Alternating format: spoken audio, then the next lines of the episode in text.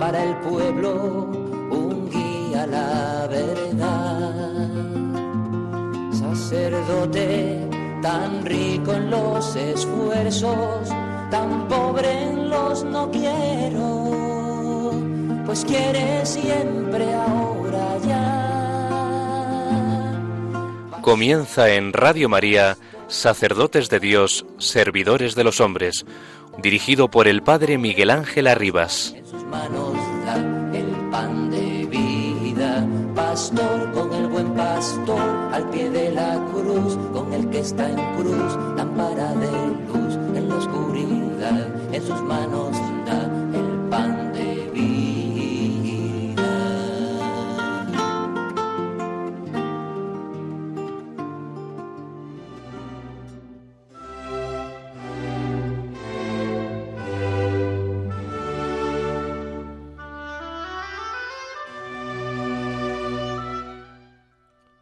Oh Dios, que por tu divina misericordia te has dignado llenar de la nada a la existencia al género humano, colmándolo generosamente de dones naturales y de gracia divina.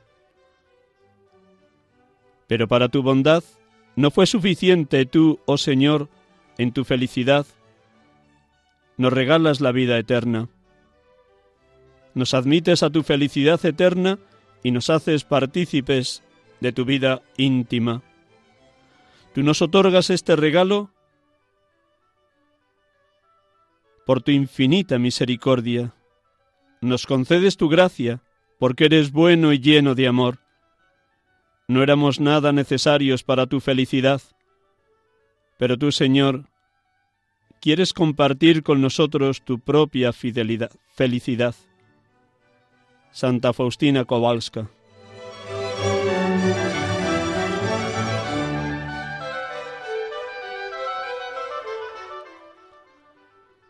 Jesucristo le hablaba así a nuestra santa polaca. Hija mía, cuenta a todo el mundo sobre mi misericordia inconcebible.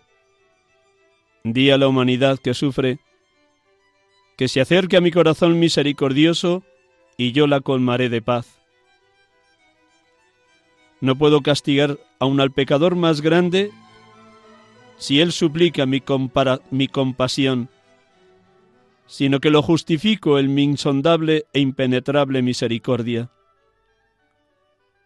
En cada alma cumplo la obra de la misericordia, y cuanto más grande es el pecador, tanto más grande es el derecho que tiene a mi misericordia.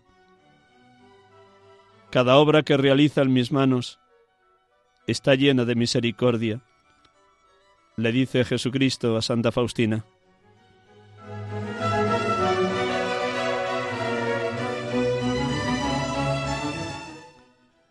Buenas tardes, hermanos y amigos. Estamos aquí con ustedes en este segundo domingo de Pascua, domingo de la Divina Misericordia, en este programa habitual de la tarde de los domingos, de 6 a 7.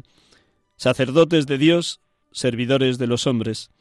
Como ustedes pueden imaginar, después de esta oración de Santa Faustina y de estas palabras de Jesucristo a la Santa, el tema de hoy en este programa será dedicado a la Divina Misericordia y lo que supone en la vida de un sacerdote.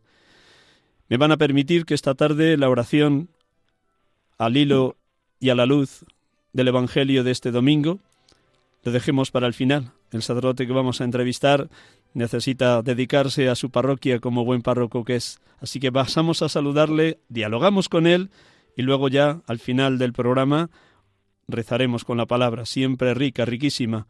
La palabra de Dios que, como ustedes han meditado tantas veces, es viva y eficaz, tajante como espada de doble filo, penetrante hasta el punto donde se separan el alma y el espíritu. Y así queremos vivir permanentemente a la escucha de la palabra divina.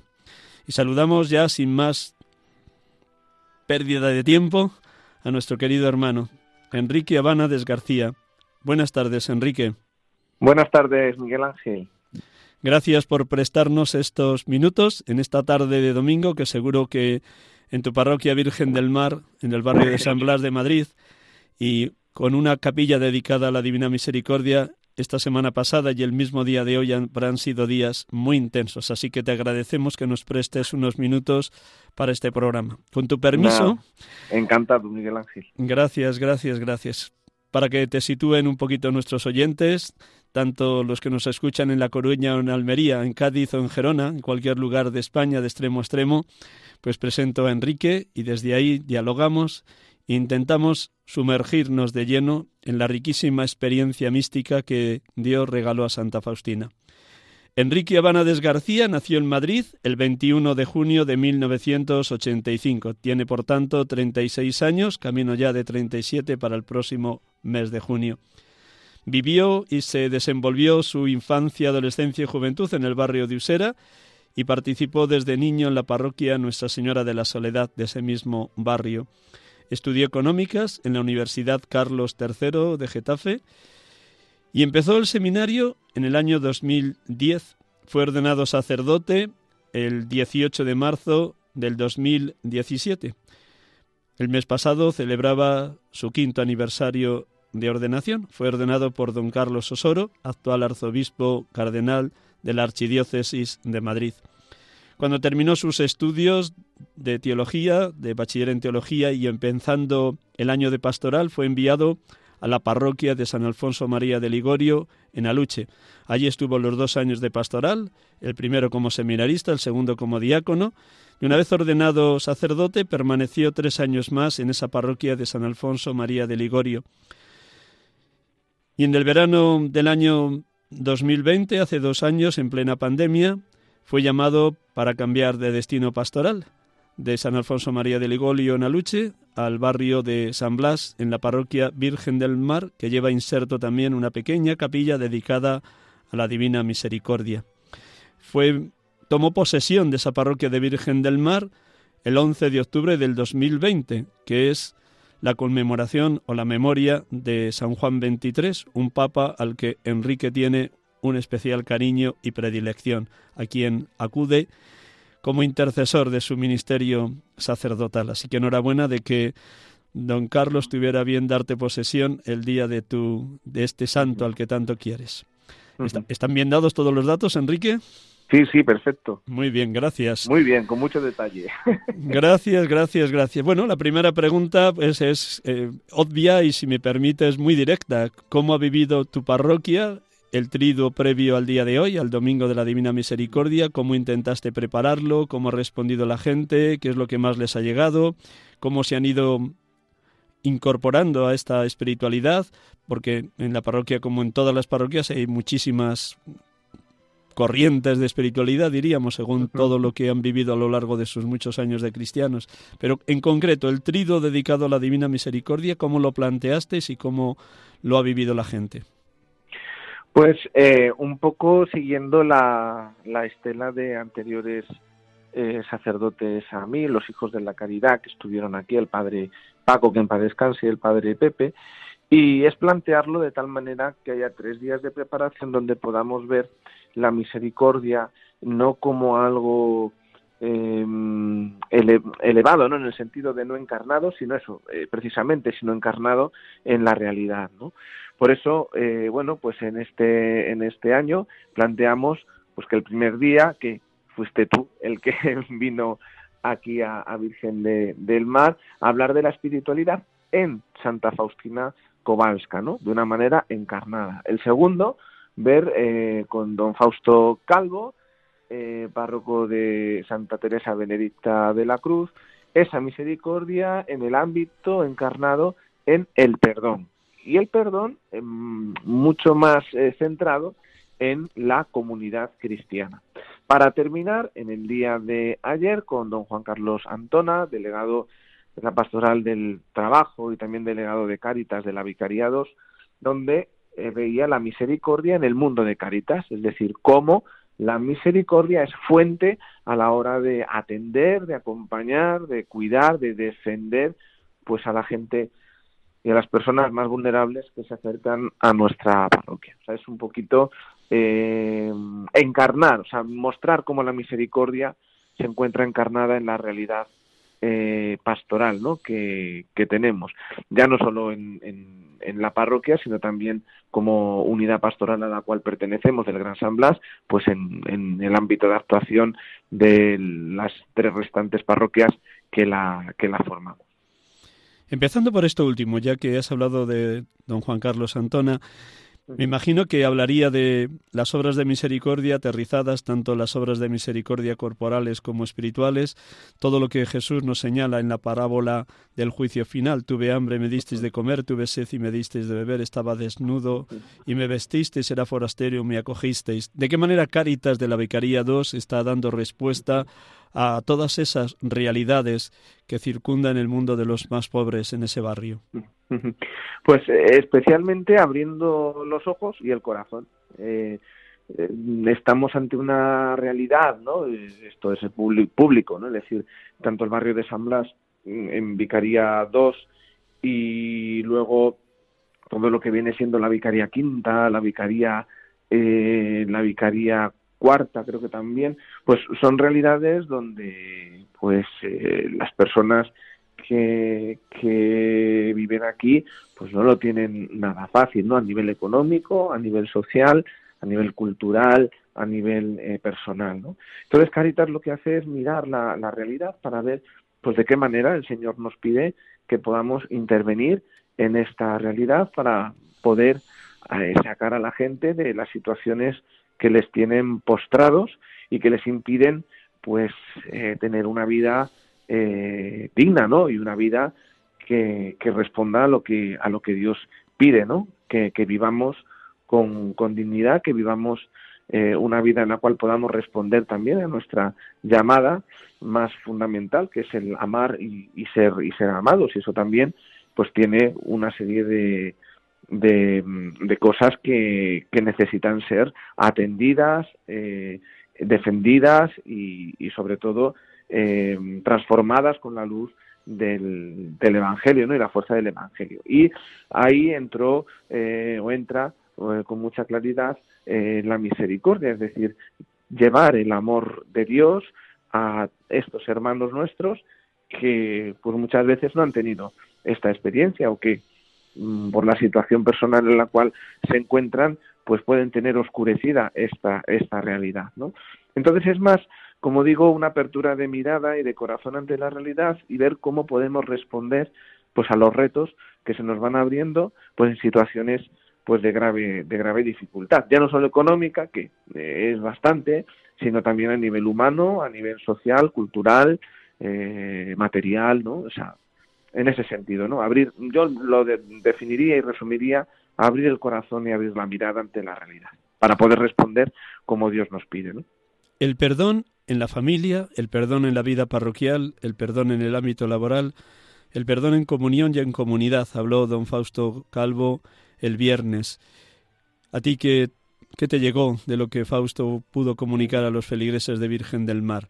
¿De qué manera pues poner en práctica el perdón? Claro, yo creo que la, fue la asociación eh, de decir, ¿no?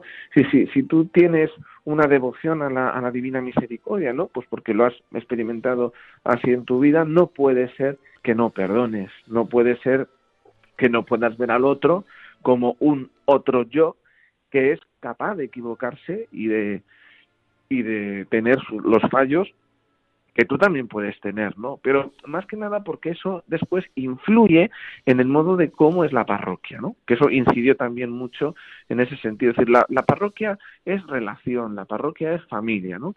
Y si uno no es capaz de decir al otro con paz, con ternura, con cariño, aquellas cosas que no ve del otro o que si se ha equivocado, pues ayudarle a ver pues ese error, pues nos convertimos en un club o nos convertimos en una asociación, pero no nos convertimos en una familia que es lo que Dios eh, quiere, ¿no? Entonces incidió mucho en eso, es decir, eh, si yo tengo devoción a la misericordia, se tiene que mostrar en los actos y uno de ellos es mostrar al otro pues las dificultades que pueda haber con él, expresarlo con naturalidad, pero también acoger el ser corregidos y, oye, el que nos muestren también en dónde nos podemos estar equivocados o dónde necesitamos pues más conversión, ¿no?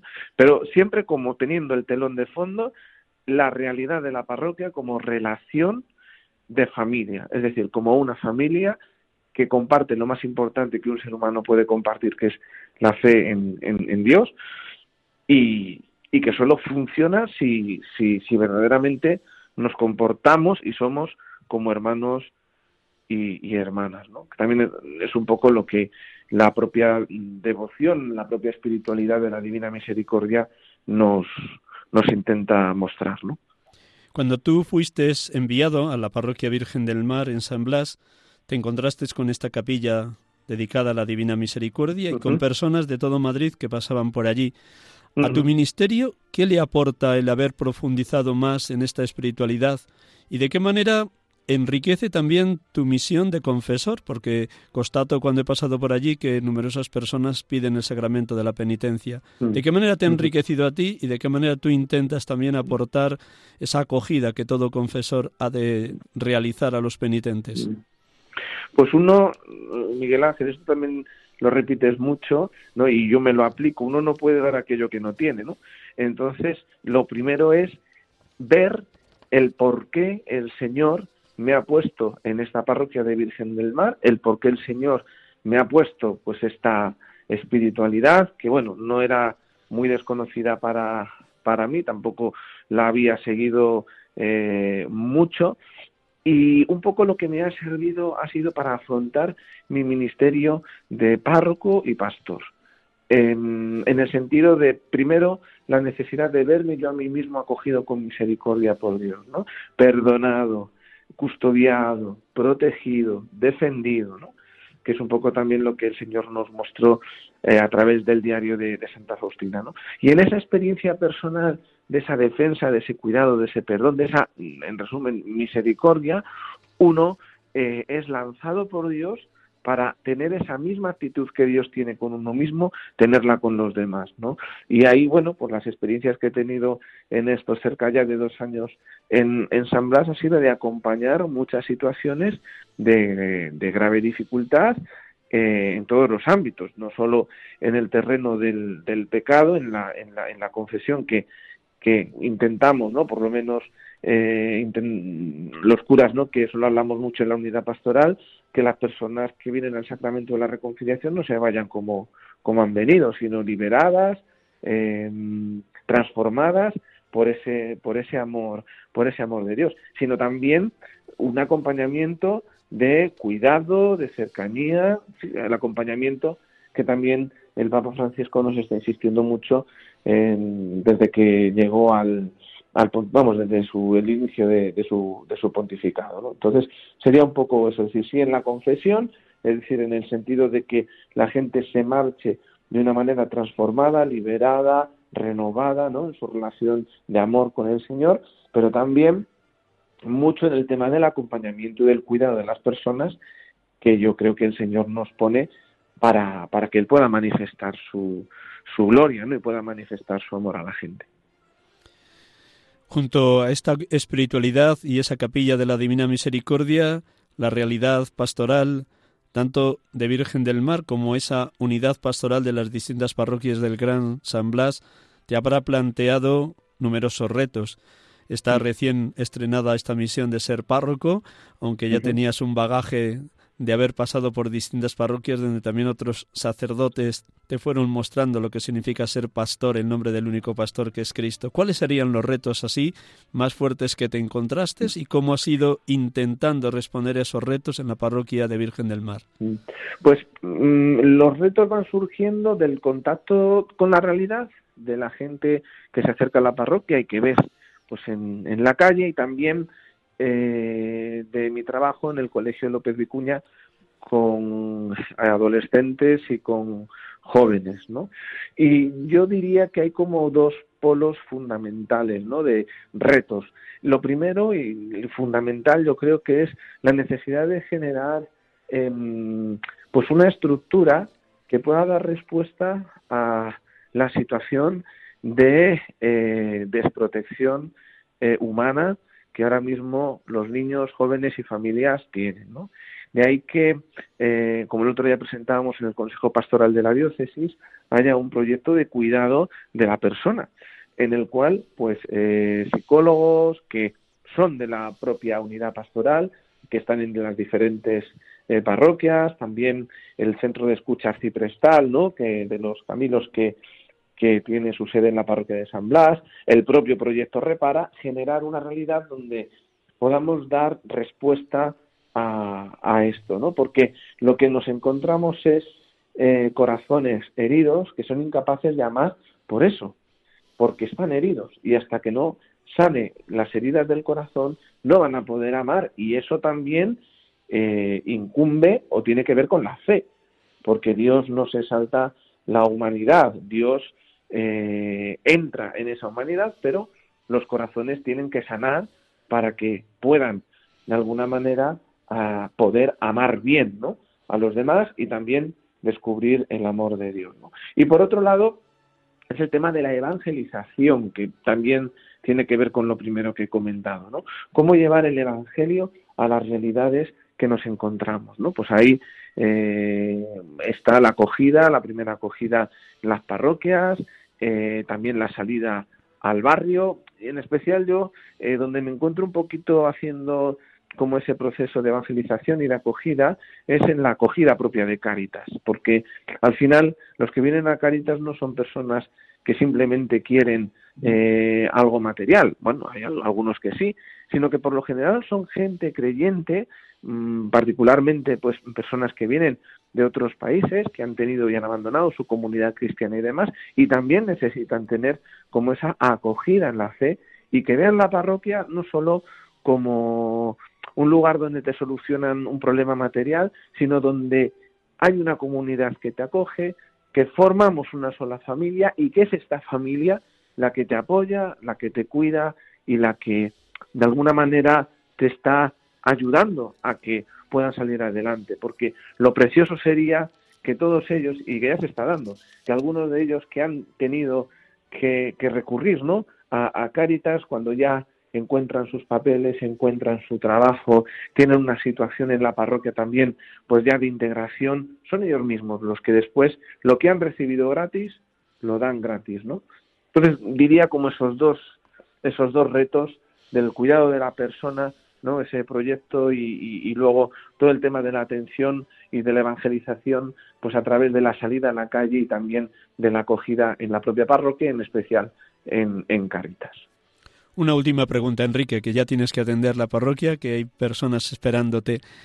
¿De qué manera la Eucaristía que tú vives con tanta intensidad, además de ser centro, fuente, cumbre y corazón de tu ministerio sacerdotal, intentas que eso mismo lo sea para cada persona que asiste a las distintas Eucaristías, tanto dominicales como de diario, y desde ahí, desde la comunión con Cristo de cada uno, de cada cristiano o cristiana, intentas que eso repercuta, favorezca, empuje, aliente la comunión parroquial.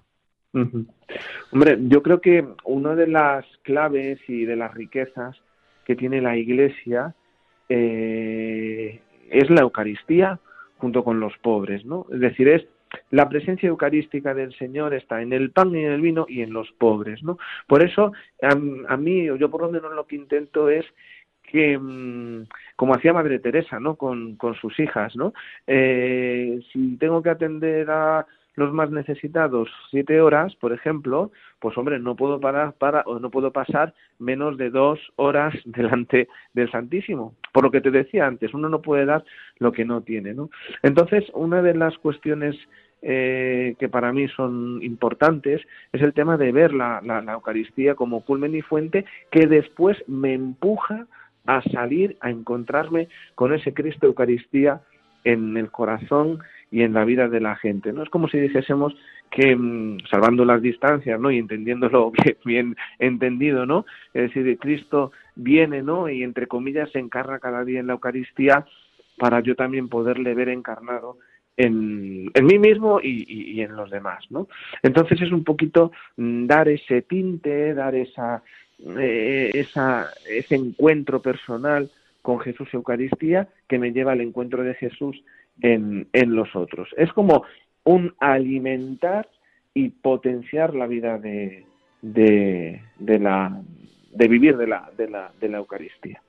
Ya no solo celebrada, sino también pues en, en la adoración eucarística, en, en la visita ¿no? Al, al, Señor en el sagrario y bueno, pues cada uno también con su modo de, de adorar y de relacionarse con, con Jesús y Eucaristía. Los jueves en completas rezamos el Salmo 16.15. El Señor es el lote de mi heredad y mi copa, mi suerte está en tu mano, me ha tocado un lote hermoso, me encanta mi heredad. Bendeciré al Señor que me aconseja, hasta de noche me instruye internamente. Tengo siempre presente al Señor, con Él a mi derecha no vacilaré. ¿Se está cumpliendo en tu vida, en este envío a la, a la parroquia Virgen del Mar, que te ha tocado un lote hermoso y te encanta esa heredad de la parroquia? Absolutamente. Y siento, además, que el Señor me cuida, me protege, me defiende y que siempre está, está conmigo. Y la verdad que es una sensación preciosa la certeza, gracias a Dios, de saber qué es donde Dios quiere que esté y qué es donde Él pues quiere que yo entregue la, la, la vida. Y es un seguro de vida ante las dificultades y ante, pues bueno, las diferentes cuestiones que puedan, que puedan surgir. O sea que yo diría que absolutamente esto se cumple, se cumple en mí. Y además es un salmo muy especial para mí, ¿eh? de, porque desde el seminario, yo creo que fue el primer año, eh, pues ese salmo en una noche de oración en cuaresma y junto con la oración de las completas fue para mí, eh, bueno, pues algo revelador de mi modo de ser sacerdote y de lo que Dios me pues quería para mí, ¿no? Entonces te diría que absolutamente el Señor cumple, ese salmo se cumple, lo cumple el Señor conmigo. Y lo, o lo cumplo yo con el Señor, como se quiera ver. De las dos maneras. Él nos bendice para que le bendigamos. Enrique, antes de despedirte, para recordar a nuestros oyentes que se hayan incorporado ya con el programa iniciado, vamos a decirles quién eres y te despedimos que tienes que atender esa esos cristianos y esa parroquia o esa capilla de la Divina Misericordia en este día del domingo de la Divina Misericordia. Hemos estado hablando en la tarde de hoy en este programa Sacerdotes de Dios, Servidores de los Hombres con Enrique Abánades García párroco de la parroquia Virgen del Mar, en el barrio de San Blas de Madrid, y celebrando hoy junto con su comunidad parroquial este domingo segundo de Pascua, domingo de la Divina Misericordia. Enrique, muchísimas gracias, que sea una tarde muy dichosa, que sean muchos los que se acercan a esa parroquia y a los que tú acoges, como decías antes, esa palabra tan hermosa que has dicho, acoger, escuchar, consolar, ese triple oficio que Dios te ha concedido en esa parroquia. Enrique, gracias. Gracias, Miguel Ángel, gracias a ti. Un abrazo muy fuerte, feliz tarde. Igualmente, gracias, Miguel Ángel. Gracias.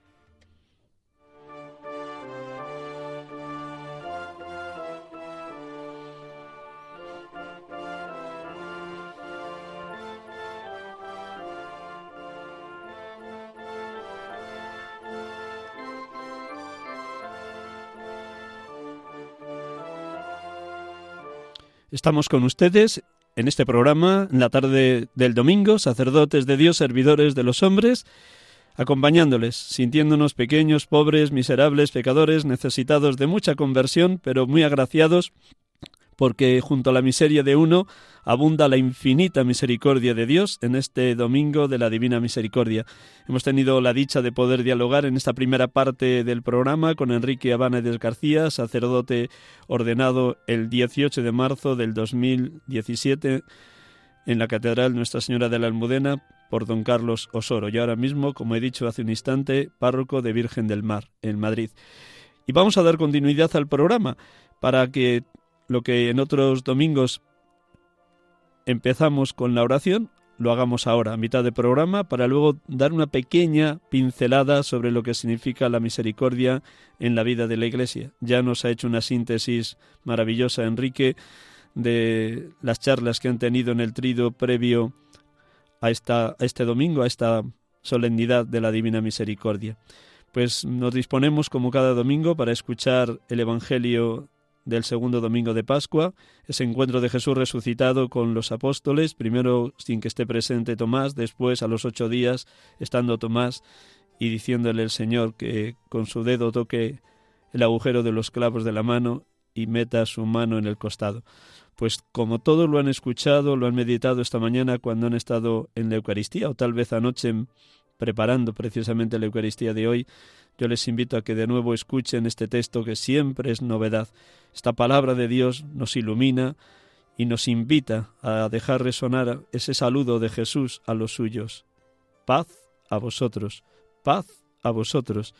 Y este pobre sacerdote que les acompaña les desea de verdad, de corazón, que la paz, que es uno de los frutos del Espíritu, junto con la alegría, inunden toda la cincuentena pascual que estamos viviendo.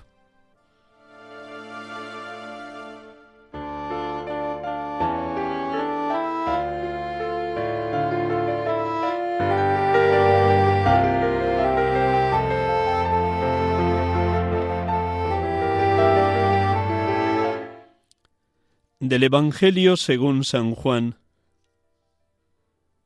Al anochecer de aquel día, el primero de la semana, Estaban los discípulos en una casa con las puertas cerradas por miedo a los judíos. En esto entró Jesús. Se puso en medio y les dijo, Paz a vosotros. Y diciendo esto les enseñó las manos y el costado. Y los discípulos sellaron de alegría al ver al Señor. Jesús repitió, Paz a vosotros. Como el Padre me ha enviado, así también os envío yo. Y dicho esto, sopló sobre ellos y les dijo, Recibid el Espíritu Santo. A quienes les perdonéis los pecados les quedan perdonados, a quienes se los retengáis les quedan retenidos. Tomás, uno de los doce, llamado el mellizo, no estaba con ellos cuando vino Jesús, y los otros discípulos le decían, Hemos visto al Señor. Pero él les contestó, si no veo en sus manos la señal de los clavos, si no meto el dedo en el agujero de los clavos y no meto la mano en su costado, no lo creo. A los ocho días estaban otra vez dentro los discípulos y Tomás con ellos. Llegó Jesús. Estando cerradas las puertas, se puso en medio y dijo, Paz a vosotros. Luego dijo a Tomás, Trae tu dedo, aquí tienes mis manos. Trae tu mano y métela en mi costado, y no seas incrédulo sino creyente. Contestó Tomás, Señor mío y Dios mío. Jesús le dijo, ¿porque me has visto has creído? Bienaventurados los que crean sin haber visto. Muchos otros signos que no están escritos en este libro hizo Jesús a la vista de los discípulos. Estos se han escrito para que creáis que Jesús es el Señor, el Hijo de Dios, y para que creyendo tengáis vida en su nombre.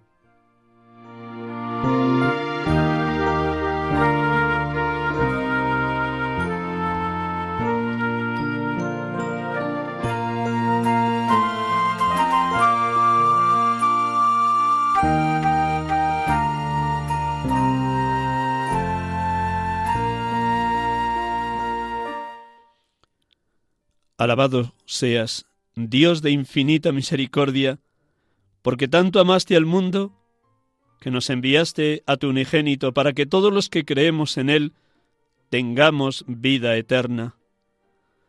Gracias, Padre, porque reanimas la fe de tu pueblo peregrino, acrecientas en, nosotros los dones de tu Santo Espíritu, purificas con tu perdón continuo a los que hemos pecado, renuevas con el Espíritu Divino, con el Consolador, a los que has redimido con la sangre de Cristo, el Cordero sin mancha ni defecto, que en la cruz ha dado la vida por todos. Gracias, Padre. Bendito y alabado seas tú, Jesucristo, rostro humano y divino de la misericordia del Padre. Gracias, porque te sigues presentando hoy a cada uno de nosotros, a los que creemos en ti, y te haces presente en medio de cada comunidad cristiana con el saludo del Evangelio de hoy. Paz a vosotros. Nos lo vuelves a repetir cuando nos muestras las señales de los clavos en las manos y en los pies. Paz a vosotros. ¿Cómo necesitamos la abundancia de esa paz en el interior de cada uno, en los matrimonios, en la familia, en el trabajo, en las comunidades parroquiales y en las comunidades de vida consagrada, en los movimientos eclesiales y sobre todo cuánta paz, tu paz, se necesita en los lugares de guerra y violencia que asolan a la humanidad. Derrama incesantemente tu paz, oh divina misericordia. Gracias, Cristo Jesús, porque nos envías en medio de los hombres como continuadores de la misión que traías de parte del Padre. Anunciar el Evangelio a toda la creación, porque quieres que todos los hombres se salven y lleguen al conocimiento de la verdad. Haznos instrumentos tuyos en el pregón valiente del Evangelio. Gracias, Cristo misericordioso, porque no te cansas nunca de perdonar y actualizas cada día en favor nuestro el grito que pronunciaste en la cruz cuando te crucificaban. Padre, Padre, perdónalos porque no saben lo que hacen. Sí, tu misericordia es eterna. Tu muerte y tu resurrección ha vencido definitivamente el pecado y la muerte. Gracias, Señor Jesús, Cordero inmolado, con tu sangre derramada gratuitamente en favor de toda la humanidad. Bendito y alabado seas, Espíritu Santo, porque aumentas nuestra fe, consolidas nuestra certeza en la resurrección de Jesucristo, nos mueves a confesar con valentía que Él es el viviente, como Tomás, cuando tocó las heridas del resucitado, resucitado crucificado, confesó la fe.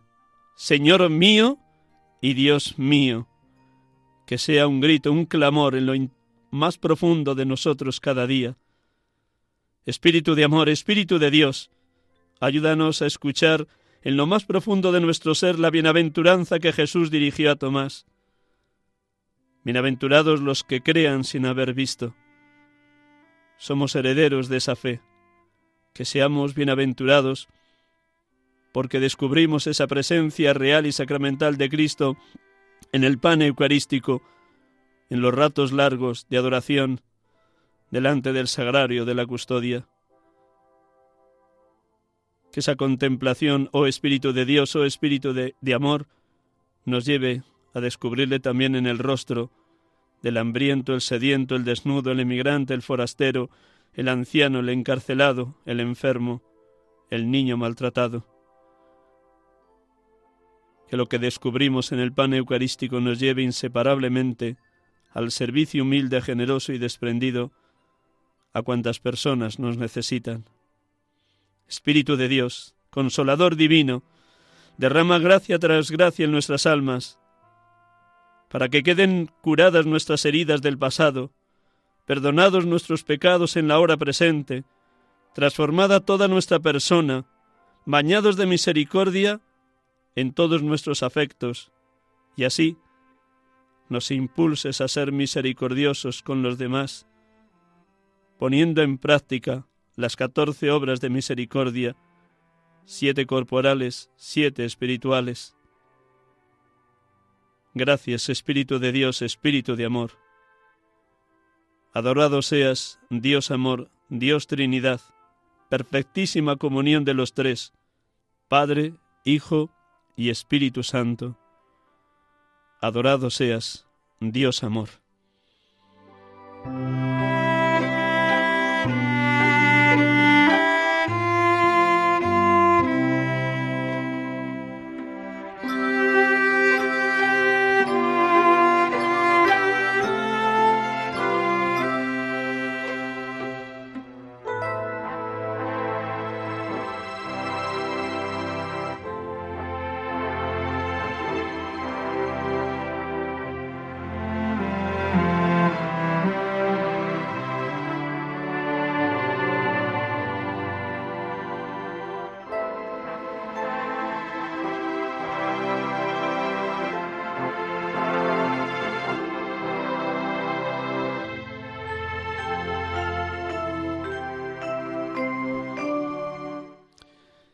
Hermanos y hermanas, después de haber orado con la palabra de Dios, con el Evangelio de hoy, continuamos nuestra pequeña reflexión en este Domingo de la Divina Misericordia sobre este atributo divino tan importante y al que tanto está dedicando textos, palabras, homilías el Papa Francisco. Quiero evocar lo que él mismo nos regalaba con motivo de haber convocado el jubileo extraordinario de la misericordia que propuso desde el 8 de diciembre del 2015 al 8 de diciembre del 2020, 2016. En esa bula extraordinaria de convocatoria, Misericordiae Bultus, el Papa comenzaba con estas palabras que definen muy bien lo que hoy estamos viviendo. Jesucristo es el rostro de la misericordia del Padre. El misterio de la fe cristiana parece encontrar su síntesis en esta palabra. Ella se ha vuelto viva, visible y ha alcanzado su culmen en Jesús de Nazaret. El Padre, rico en misericordia, después de haber revelado su nombre a Moisés como Dios compasivo y misericordioso, lento a la ira y, y pródigo en amor y fidelidad, no ha cesado de dar a conocer en varios modos y en tantos momentos de la historia su naturaleza divina. En la plenitud del tiempo, cuando todo estaba dispuesto según el plan de salvación, Él envió a su Hijo nacido de la Virgen María para revelarnos de manera definitiva su amor. Quien lo ve a Él, al Padre, ve al Padre porque ha visto a Jesús. Jesús de Nazaret con su palabra, con sus gestos, con toda su persona, revela la misericordia de Dios.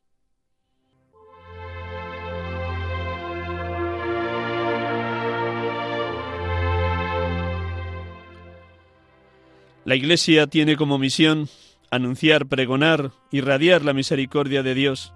Es el centro y el corazón del Evangelio. Y ha de alcanzarnos de tal manera la mente y el corazón de cada uno de nosotros que nos sintamos totalmente bañados en misericordia para que resuenen en nosotros esas palabras de Jesús en el sermón de la llanura, Lucas 6. Sed misericordiosos como vuestro Padre es misericordioso.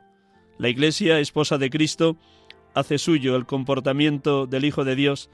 Él salía al encuentro de todos, especialmente de aquellos que estaban más necesitados. Recuerden aquel pasaje maravilloso de Lucas 7, cuando dos discípulos de Juan Bautista que está en la cárcel van a preguntarle a Jesús si él era el Mesías o tenían que esperar a otros. En un primer momento Jesús no responde a esa pregunta de los dos discípulos de Juan, deja que pasen el día entero con él, y cuando ya han visto y oído lo que Jesús hace y dice, le responde con toda verdad, Id y contad a Juan lo que habéis visto y oído. Los ciegos ven, los sordos oyen, los cojos andan, los leprosos quedan limpios, los mudos hablan, y a los pobres se les anuncia la buena noticia. Y dichoso aquel que no se escandalice de mí.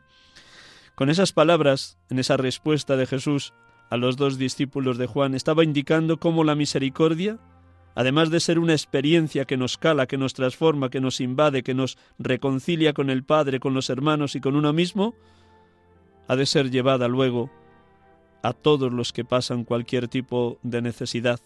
Con razón dice Jesús en el Evangelio, dad gratis lo que habéis recibido gratis. Podríamos ir recorriendo tantas y tantas parábolas del Evangelio, especialmente el Evangelio según San Lucas, que está lleno, colmado de parábolas que hablan de la misericordia de Dios. Ese capítulo 15 de San Lucas, bellísimo, la parábola de la oveja perdida, de la moneda perdida, la parábola del Padre misericordioso o del Hijo pródigo, que de las dos maneras llamamos, la parábola del buen samaritano, la parábola del rico Epulón o el pobre Lázaro, tantas y tantas parábolas que nos muestran el rostro misericordioso de Dios a través de la actuación concreta de Jesús en medio de los suyos. Sí, hermanos y hermanas, Jesucristo es el rostro de la misericordia de Dios. Y hemos de llenarnos de tal manera de esa misericordia que luego nuestra vida sea un irradiar misericordia, un perdonar setenta veces siete, un poner en práctica las obras de misericordia corporales y espirituales. Sí, hermanos y hermanas, la misericordia es la vida del cristiano porque perdona, reconcilia. El pecado mata, el pecado deshumaniza, el pecado nos separa de Dios y de los hermanos, el pecado saca lo más negativo que llevamos dentro. La misericordia perdona, purifica, reconcilia, reconciliación con Dios, con los hermanos, con uno mismo. La misericordia es la vía, el camino que une a Dios y al hombre, porque abre nuestro corazón a la esperanza, a la esperanza de que Dios perdona siempre, a la esperanza de que Dios no pone límite si vamos a Él humildes y arrepentidos, como escuchábamos al inicio del programa en palabras de Santa Faustina Kowalska. Lo único que quiere Dios, como dice el Salmo 50, 51, es que vayamos humildes, un corazón quebrantado y humillado, tú, Dios mío, no lo desprecias. Sed misericordiosos como vuestro Padre Celestial es misericordioso. Lo pedimos a diario en el Padre nuestro, perdona nuestras ofensas, como también nosotros perdonamos a los que nos ofenden. Podemos perdonar porque antes hemos sido perdonados, abrazados por el Padre Dios. Tantas veces nos hemos parecido al Hijo pródigo y después de malgastar la hacienda hemos vuelto a la casa del Padre. Tantas veces hemos experimentado el abrazo misericordioso de Dios. Qué maravilla creer en este Dios, pura misericordia, solo misericordia, siempre misericordia. En esa misma bula que, que el Papa nos regalaba con motivo del año jubilar, del año de la misericordia, nos decía, la misericordia es la viga maestra que sostiene la vida de la Iglesia. Todo en su actuación pastoral debería estar revestido por la ternura con la que se dirige a los creyentes, Nada en su anuncio y en su testimonio hacia el mundo puede carecer de misericordia. La credibilidad de la Iglesia pasa a través del camino del amor misericordioso y compasivo. La Iglesia vive en un deseo inagotable de brindar misericordia. Y uno de los signos donde brinda esa misericordia es a través del sacramento del perdón, de la penitencia. Antes con el sacerdote que he entrevistado, Enrique Abánades, nos decía cómo él, en esos primeros años de ministerio, procura acoger, escuchar, consolar a cuantos penitentes acuden en su parroquia al sacramento del perdón. Y pido a todos ustedes, queridos oyentes de Radio María, laicos, laicas, consagrados, consagradas, sacerdotes, seminaristas, que nos ayuden a los sacerdotes a ser signo de esa misericordia de Dios. Y si en algún momento nuestras palabras son demasiado tajantes o severas o demasiado inmisericordes, corríjalnos. También podemos pecar de lo contrario, querer parecer como una persona tan indulgente que no sabemos ayudar a liberar a la persona de la cadena del pecado. Ayúdennos en lo uno y en lo otro para que el Espíritu Santo nos conceda una apertura a la gracia inmensa, pero también una palabra de luz para que el penitente pueda crecer en el camino a la santidad al que ha sido convocado desde el bautismo. En el número 17 de Misericordia Vultus decía el Papa Francisco, Nunca me cansaré de insistir en que los confesores sean un verdadero signo de la misericordia del Padre. Ser confesores no se improvisa. Se llega cuanto antes no hacemos nosotros penitentes en busca de perdón, Nunca olvidaré que ser confesores significa participar de la misma misión de Jesús y ser signo concreto de la continuidad de un amor divino que perdona y que salva. Enséñenos, por favor, hermanos y hermanas, a ser verdaderamente misericordiosos al modo de Jesús, que no nos cansemos de llevar esa misericordia de Dios a los demás. La misericordia es la forma más honda y bella que tiene Dios de amarnos. La misericordia es compasión, perdón, ternura, cercanía, bondad, clemencia, pero a la vez es mucho más, fidelidad y gracia. Dios es fiel, y Dios derrama su gracia, hora tras hora, minuto tras minuto, nos regenera, nos hace criaturas nuevas. Dice San Pablo, lo viejo ha pasado, lo nuevo ha comenzado. Y en el Apocalipsis escuchamos en boca de Dios, mira, hago nuevas todas las cosas. Dios es siempre fiel, siempre está a la espera de que el pecador vuelva arrepentido a Él, siempre está con los brazos abiertos esperándonos, como el padre de la parábola. Cuando todavía estaba lejos el hijo, el padre lo vio, se le conmovieron las entrañas y echó a correr. Siempre se conmueven las entrañas de Dios cuando vamos a Él humilde y arrepentidos, como nos quiere sinceros de corazón, limpios de corazón, porque nos espera para llenarnos de abrazos y cubrirnos de besos para hacernos una fiesta, la fiesta del perdón, la fiesta de estar de nuevo en su casa. Comamos y celebremos un banquete, porque este hijo mío estaba muerto y ha revivido, estaba perdido y lo hemos encontrado. La misericordia de Dios va desde la piedad y la compasión hasta el amor que perdona sin límites, que todo lo excusa, como canta el himno a la caridad. El amor disculpa sin límites, cree sin límites, espera sin límites, aguanta sin límites. El amor no pasa nunca. Este es Dios, este es el amor de Dios, sin límites. Es el Dios revelado en Jesucristo. Dios quiere que todos los hombres se salven y lleguen al conocimiento de la verdad. La gracia de Dios y el Dios otorgado en virtud de un hombre, Jesucristo, se ha desbordado sobre todos. Dios nos demostró su amor en que siendo nosotros todavía pecadores, Cristo murió por los pecados. Así también, por la obediencia de uno solo, todos serán constituidos justos. Dice San Pablo en distintos textos de la carta a los romanos. Qué hermosura poder experimentar la misericordia de Dios a cada paso. Bien saben ustedes cómo Jesucristo se hizo en todo igual a nosotros menos en el pecado, hombre entre los hombres, capaz de experimentar todo el peso de la miseria humana, capaz de compadecerse de los que había venido a salvar.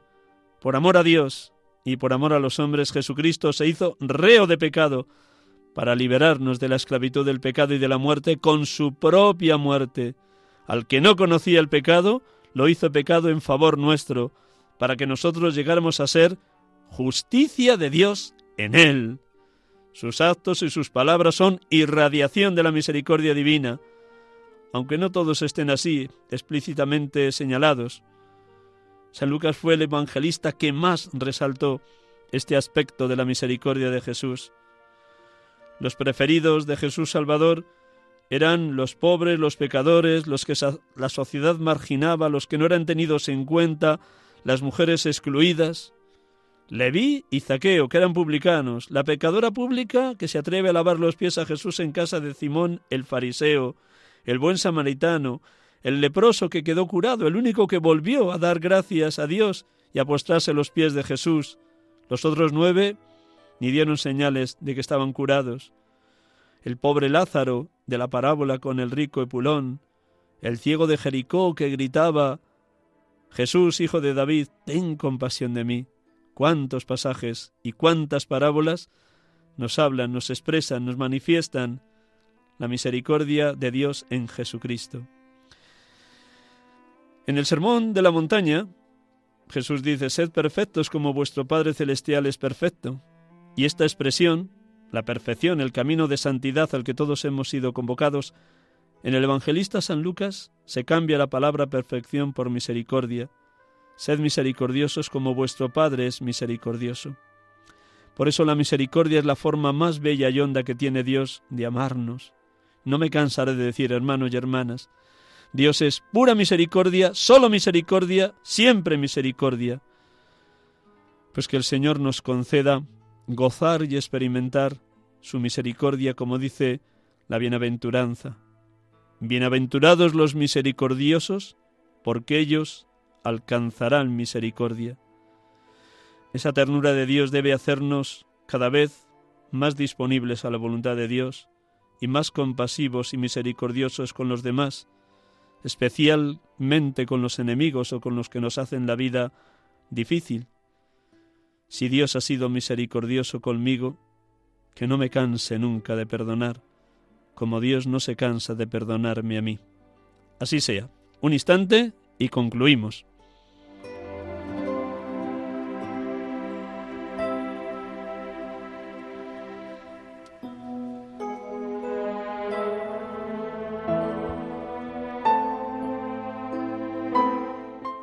Estamos aquí con ustedes en Radio María, sacerdotes de Dios, servidores de los hombres, en este domingo segundo de Pascua, 24 de abril, domingo de la Divina Misericordia. Y voy a concluir el programa como empecé, con una oración que Santa Faustina Kowalska dirigía a Dios Padre, dándole gracias de que Dios nos haya hecho partícipes de la felicidad que reina, habita, inunda el misterio trinitario, la relación de amor eterno e infinito de Padre, Hijo y Espíritu.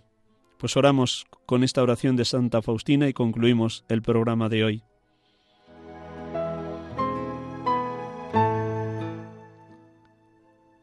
Oh Dios, que por tu misericordia te has dignado llamar de la nada a la existencia al género humano, colmándolo generosamente de dones naturales y de gracia divina. Pero para tu bondad eso no fue suficiente. Tú, oh Señor, en tu felicidad nos regalas la vida eterna. Nos admites a tu felicidad eterna y nos haces partícipes de tu vida íntima. Tú nos otorgas este regalo por tu infinita misericordia. Nos concedes tu gracia, porque eres bueno y lleno de amor.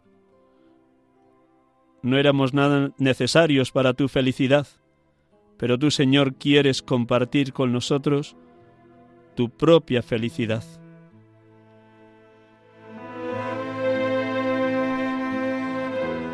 Buenas tardes, buen domingo y hasta el próximo domingo si Dios quiere. Dios les bendiga, unidos en la oración, nos necesitamos unos a otros.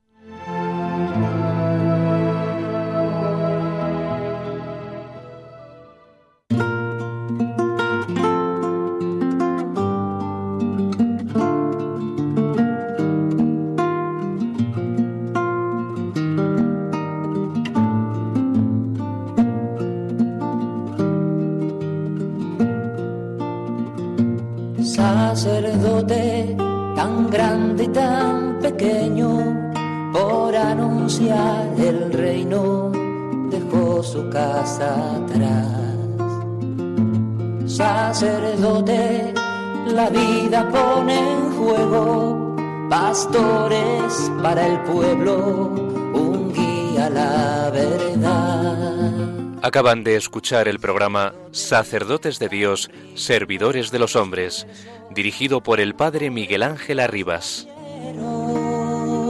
Pues quiere siempre ahora ya. Pastor con el buen pastor al pie de la cruz, con el que está en cruz, lámpara de luz en la oscuridad, en sus manos da el pan de vida pastor, con el buen pastor, al pie de la cruz, con el que está en cruz, lámpara de luz en la oscuridad, en sus manos